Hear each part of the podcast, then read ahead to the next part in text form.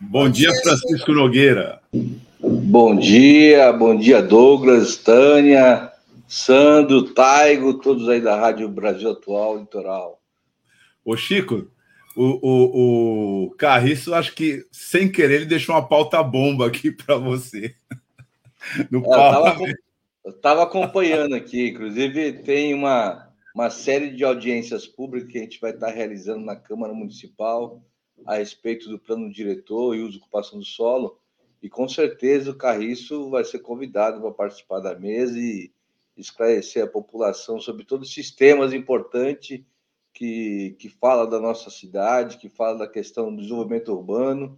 E o, Carri, o Carriço é um professor, né? Que a gente sempre aprende quando escuta um pouco o Carriço aqui na rádio. Sempre tem pautas muito importantes. Bom, Chico, vamos falar da sua pauta também, que você tem discutido aí nos últimos dias, que é sobre a ligação seca, né? Entre Santos e Guarujá quais são os interesses, qual é, quais são os impactos. Como é que você tem analisado aí a discussão desses projetos? Bom, Tânia, eu queria começar aí dizendo que é, cada, cada momento a gente vê um ministro do governo Bolsonaro cair, né? Ontem, semana, foi o ministro da Educação, a gente vê, é, como diz assim, perdeu, né? Na linguagem, perdeu, porque foi desmascarado e o ministro Tarcísio não vai ser diferente. O ministro da Infraestrutura do governo Bolsonaro tem pregado muitas mentiras aqui na Baixada Santista e ele é pré-candidato ao governo do estado de São Paulo e tem colocado aí que essa ligação seca, que é tão famosa ligação seca Santos-Guarujá, que tem um, um sonho de mais de 50 anos, vai ser realizada agora, de uma forma ou de outra, é, através da privatização da gestão do porto.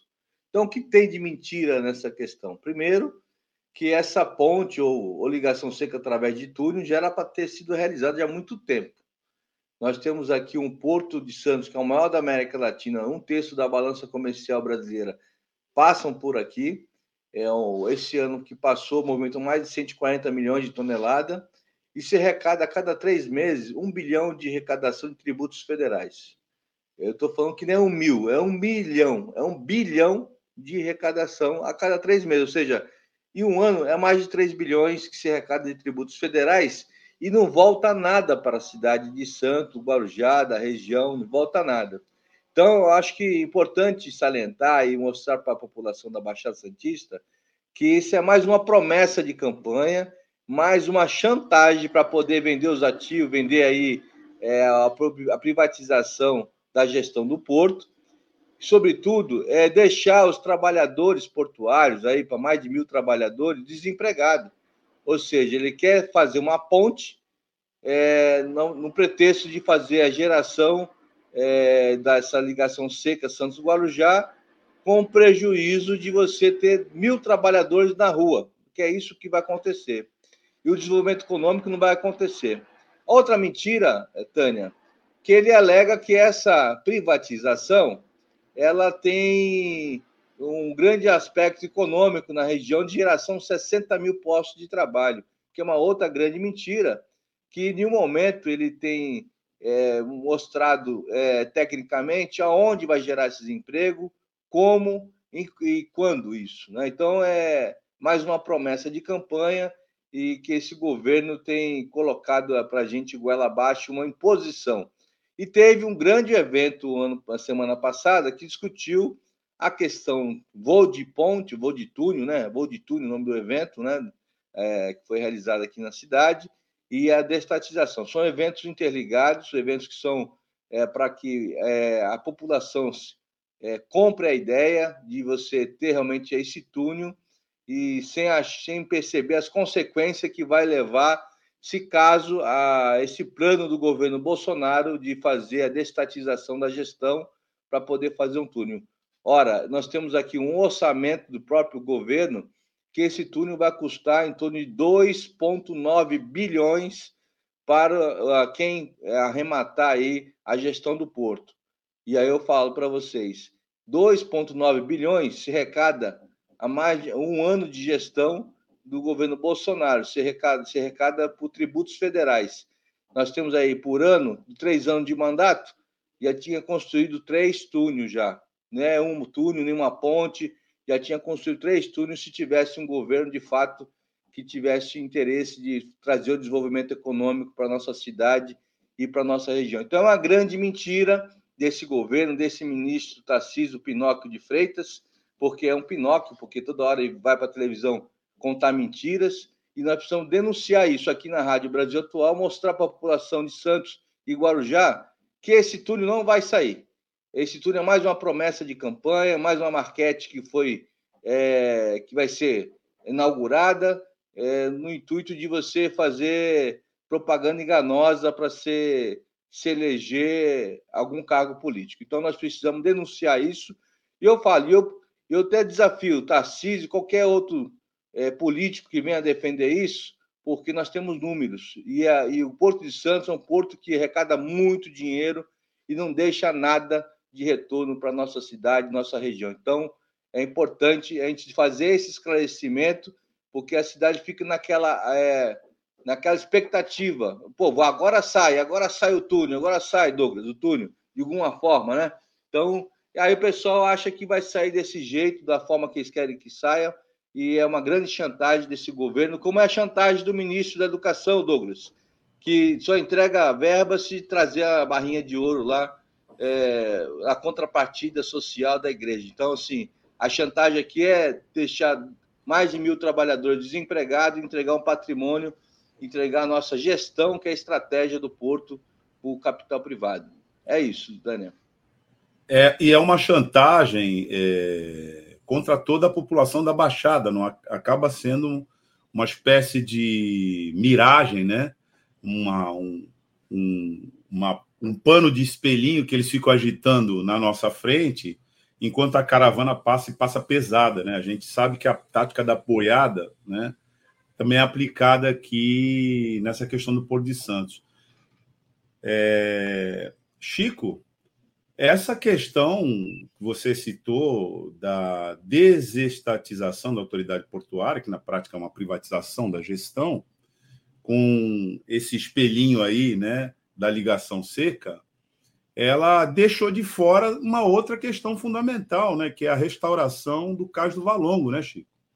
Com Eu certeza. Que você um pouco sobre isso. O que que isso tem a ver com essa desestatização e por que que um custo como esse que foi indicado, né, na pelo menos na chamada da desestatização, né, também não é indicado para o restauro do caso do Valongo, porque afinal, se alguém for assumir, caso essa desestatização aconteça, teria de assumir os custos também do restauro do centro da cidade. Eu queria que você é, informasse aqui a nossa audiência sobre essa omissão, Chico. Por que, que aconteceu isso?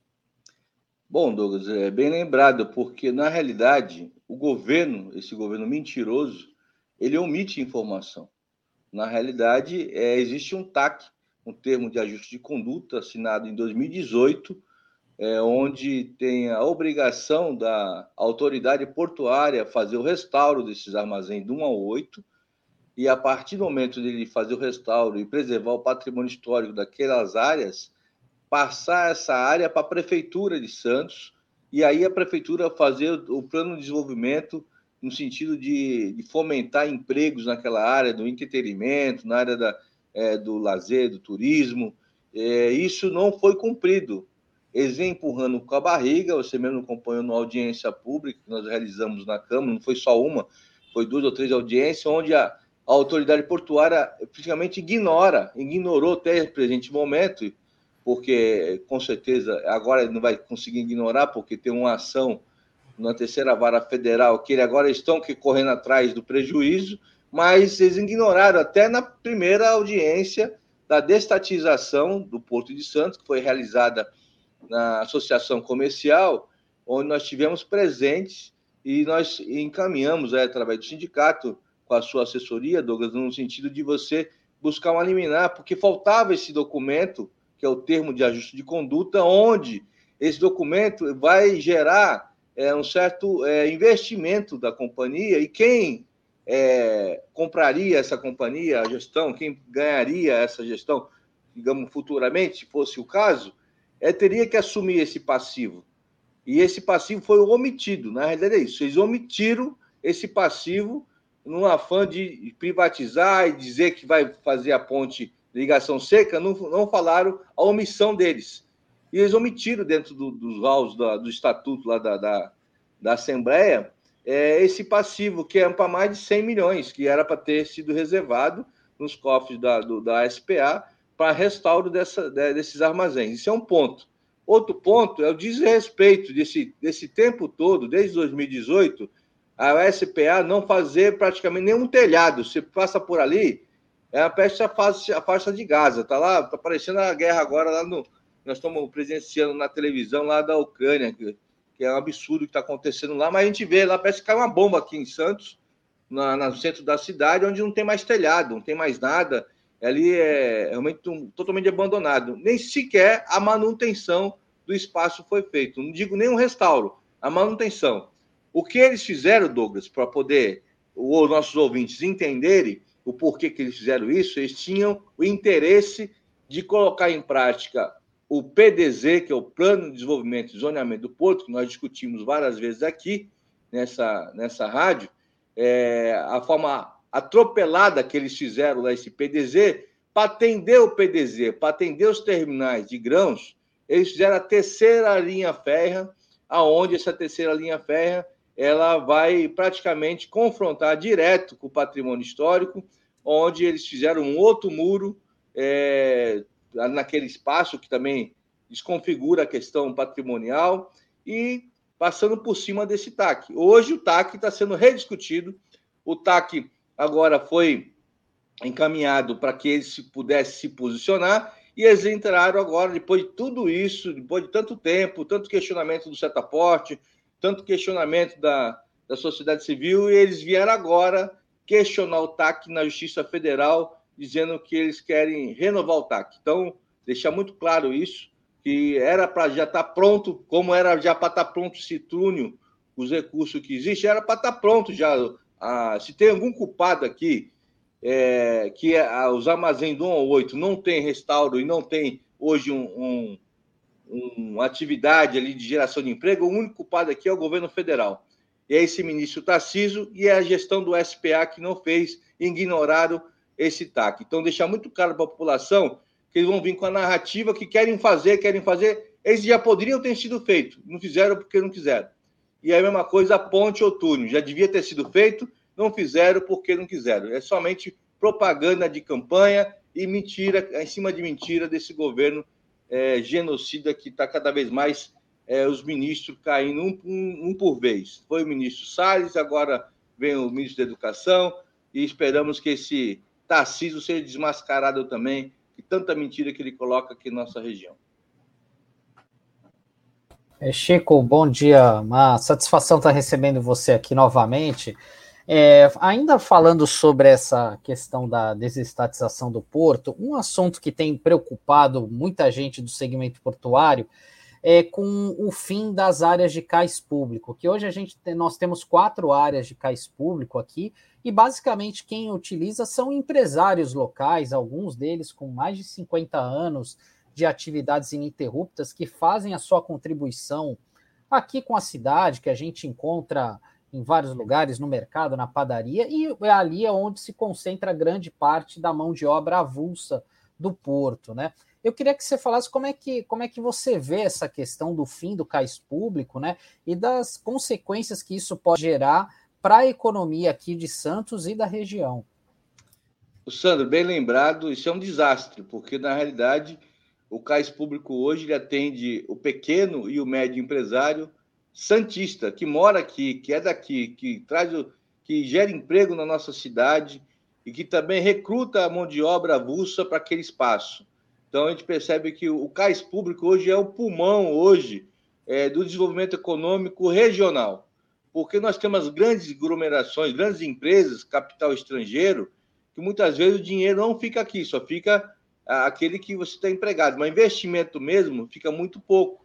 Então, o cais público, para nós, nosso ver, da forma que estão colocando, estão tentando achar uma saída dentro da, de uma possível destatização, é, contemplar o cais público, mas eu acho muito difícil, porque vai ser o, o, o Sansão e Golias, né? Uma hora alguém vai ser engolido e, e a corda vai correr, vai quebrar do lado do mais fraco, que é o pequeno empresário que gera emprego, que usa mão de obra avulsa, e é assim, vai ser o fim da mão de obra avulsa. Hoje, o trabalhador avulso, ele trabalha muito no cais público, né, na questão do rodízio, e porque as grandes empresas já estão vinculando os avulsos e tem sua renda é, mensal já compartilhada dentro daquele daquela regra do, do capital e trabalho. Mas a gente entendemos que é totalmente inviável você ter uma empresa administrando é, o Porto de Santos e ter uma visão, é, ah, vou, vou atender o pequeno empresário, porque ela não vai ter essa visão, porque o, ela não é Estado, ela é privada, ela vai querer cada vez mais ganhar mais dinheiro naquilo que interessa a ela, naquilo que interessa a, a questão do, do do interesse econômico dela. Vamos dar um exemplo muito claro. Se pegar uma empresa chinesa comprar a gestão do porto, ela vai colocar tudo de granel para encher de soja, com o tempo vai perder o espaço do container, as indústrias paulistas vão perder espaço, nós vamos virar um grande silos, já estamos virando grandes silos, porque a gestão estratégica da empresa, a empresa não vai comprar uma gestão do porto para não dar lucro. Eles querem ganhar dinheiro. Ninguém, nenhum empresário vai investir para perder dinheiro ou até mesmo para fazer para ajudar o pequeno empresário santista. Simplesmente vão sair fora do pacote.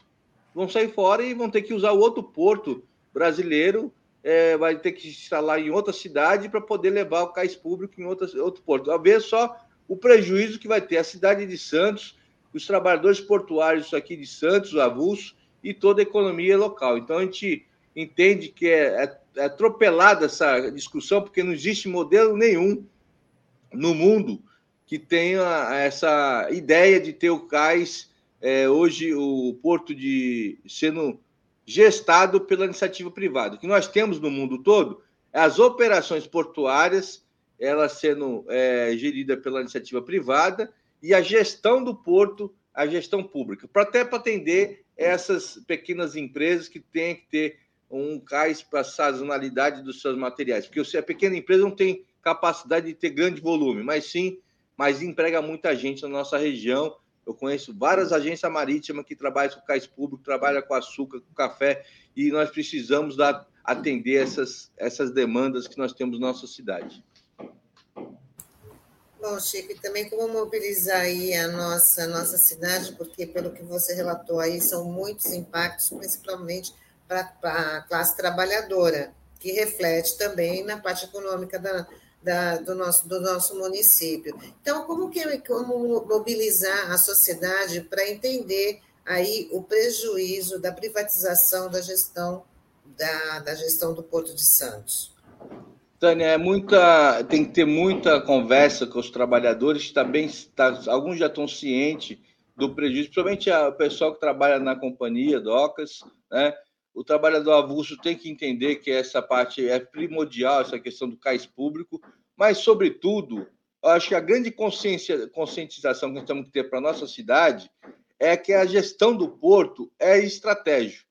se você tem aí a questão de segurança nacional, a questão da questão do, da, do desenvolvimento é, da região e do nosso estado, e você não pode ter um porto na mão da iniciativa privada onde vai ter somente o interesse dele, interesse empresarial único daquela, daquela, daquela empresa ou outra que venha é, com, ganhar essa licitação. Então, nós temos que entender que o Porto de Santos hoje já é privatizado, que as pessoas não entendem isso, já está na gestão, a própria operação dela é privatizada. A gestão que tem que ser pública, por conta da estratégia do desenvolvimento econômico da nossa região. Em detalhe, nós temos que lutar para que esse porto seja uma gestão compartilhada com o governo do estado de São Paulo e com as prefeituras de Santos, Guarujá, Cubatão, para que, é, juntamente com o governo federal, para que possa, de fato, ter uma participação efetiva do, do usuário do porto, do empresário do porto, dos trabalhadores e dos gestores das cidades que estão ligados a esse porto. Porque aí sim,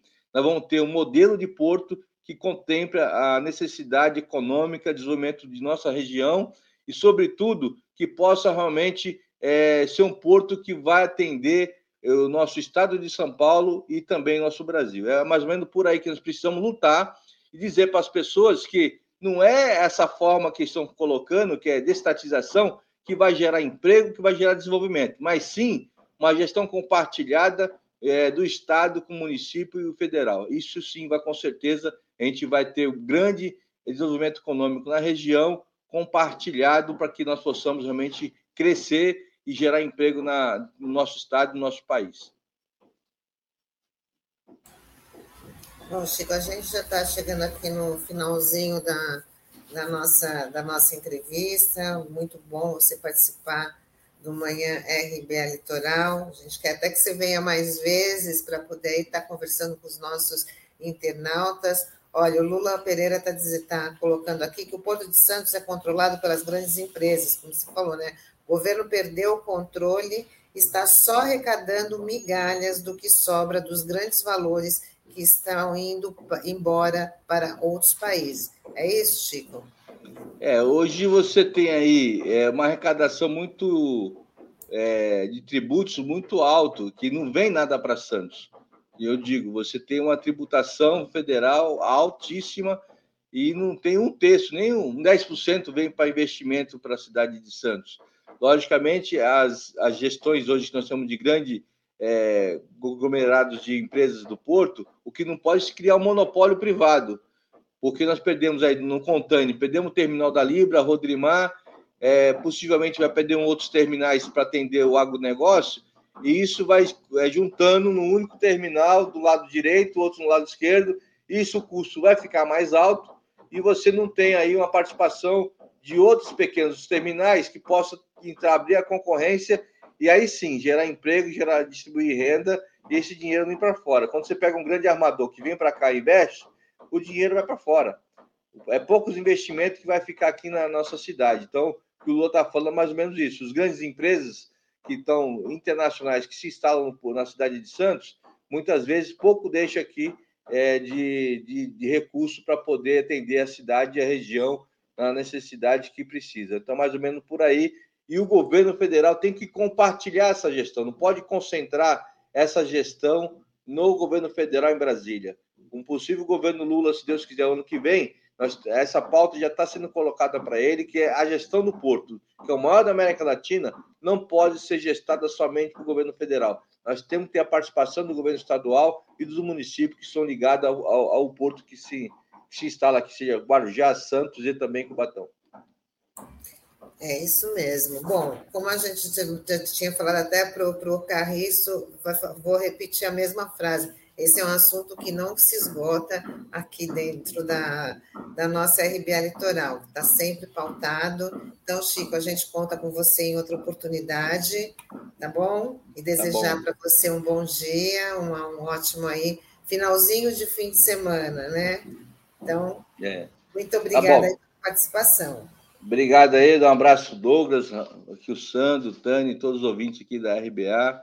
Pode contar com a gente aqui no sindicato e também na Câmara Municipal. forte abraço. Tchau, tchau, Chico. Bom dia.